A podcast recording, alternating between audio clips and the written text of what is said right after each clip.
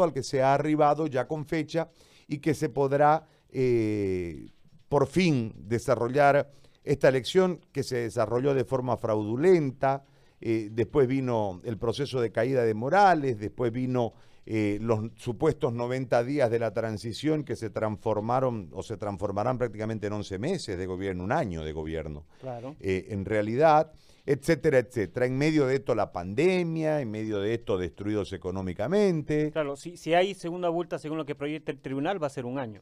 Bueno. Porque en noviembre se va, a posesionar el otro Está bien, pero la cuestión es que como siempre, eh, tarde. Y está claro que el tiempo es lo único que no se recupera. El COVID te enseña que el tiempo es vital. Si te atrasaste, morís.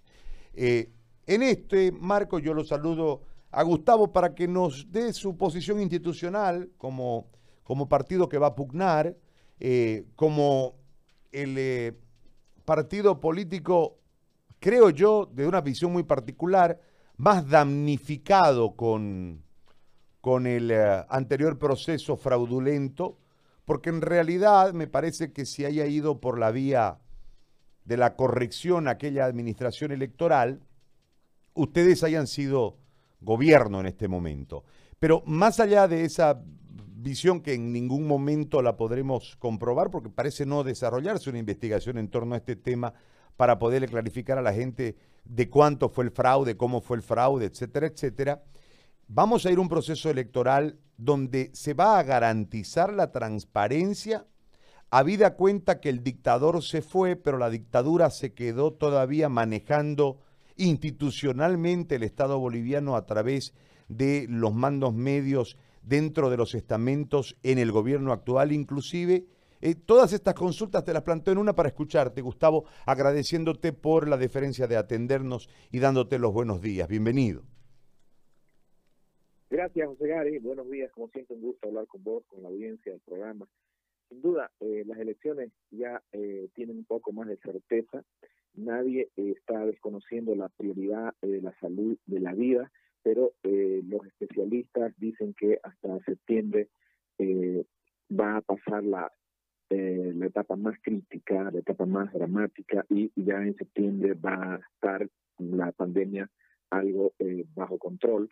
Entonces, eh, tranquiliza más de que se haya definido eso. El Tribunal Supremo es un órgano independiente, un órgano de poder como, con el mismo rango que el órgano legislativo y tiene todas las atribuciones para fijar o recomendar fechas. En este caso es lo que se ha hecho y nosotros vamos a acatar.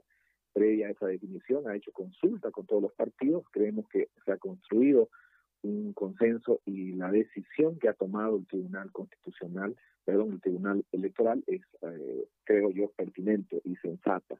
Segundo, eh, lo que vos decías hace rato, la prórroga del movimiento socialismo se ha colgado de eh, la designación legítima de Yanine Áñez en noviembre del año pasado. Esa prórroga, por ejemplo, del dos, dos, dos tercios en la Asamblea Legislativa, esa prórroga de siete gobernadores que son del movimiento socialismo, esa prórroga de más de 250 gobiernos o alcaldes que también son del movimiento socialismo, se está beneficiando de un proceso de transición. Entonces, esa es la razón por la que urge hacer elecciones, porque estamos maniatados de una correlación de fuerzas que responde al 2014 la correlación de fuerzas de la Asamblea Legislativa, de las gobernaciones, de los municipios responde al 2014 y al 2015 los municipios y gobernaciones. Entonces, es una de las razones por qué hay que hacer elecciones, porque la prórroga no puede ser indefinida. Mira vos, hasta que se hagan las elecciones en septiembre, va a haber prórroga del mandato de los legisladores de siete meses.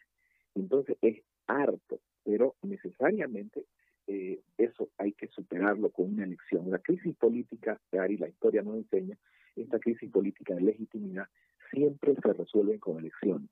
Y las elecciones, por esa razón, hay que hacerlas. Hay que hacerlas una vez que haya pasado la etapa más crítica de la pandemia, que los especialistas dicen será entre julio, eh, entre junio y julio.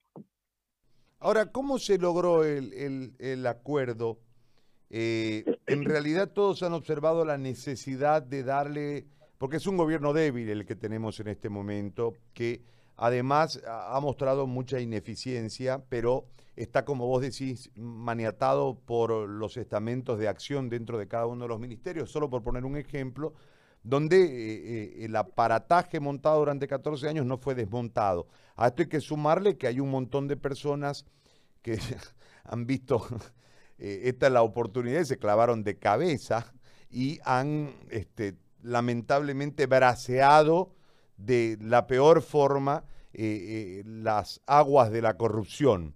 En, ese, en ese marco, ¿cómo se, se llega a un, a un consenso para ponerle una una luz al final del túnel e ir a buscar un gobierno que le pueda dar estabilidad política, social, económica, con políticas reales al país.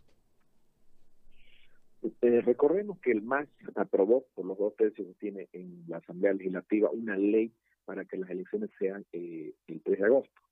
Entonces, impuso esa mayoría, esa, esa, esa cantidad de votos que tiene la Asamblea Legislativa, le da ventajas al MAS para aprobar la ley que se le eh, ocurra, o sea, la, la ley que le convenga, la ley que promueva, etcétera. Entonces, era sin duda una ley impuesta por esa mayoría, en el marco jurídico era legal, pero en el marco político, en el marco de la legitimidad, no lo era. Entonces, el tribunal había propuesto antes de eso que las elecciones se hagan con una franja que iba entre eh, julio a septiembre. Entonces, lo que ha hecho el Tribunal Supremo ahora electoral ha sido retomar esa fecha inicial que había tenido, ha hecho una propuesta a los partidos políticos, eh, la ha consultado, porque ah, hay, que, hay que subrayar una cosa, José el Tribunal Supremo Electoral tiene toda la facultad para definir fechas, calendarios electorales, y en esa capacidad lo ha hecho. Lo que se ha hecho con los partidos es una simple consulta y lo ha consultado con todos los partidos políticos, ¿no? Y obviamente en la mayoría de los partidos políticos, probablemente no todos, porque lo, lo hemos visto, él ha dicho que sí, que es una fecha eh, que hay que hay que definirla y que estaban de acuerdo porque en esa etapa, en septiembre, ya no está el pico mayor, más crítico de la crisis sanitaria. En este marco hay que cambiar también la forma de hacer campaña. Una demostración de fuerza era la aglomeración de gente en un determinado espacio, los candidatos hacían una exposición discursiva ante la multitud y esto marcaba un, empoderamiento de la fórmula. Hoy no sé cuál será el cuadro en el momento en que tengamos ya el desarrollo de la campaña, pero sin ninguna duda no va a tener eh, los ribetes de, otro, de otros años. Este nuevo normal del que tanto se habla va a hacer una campaña distinta, Gustavo.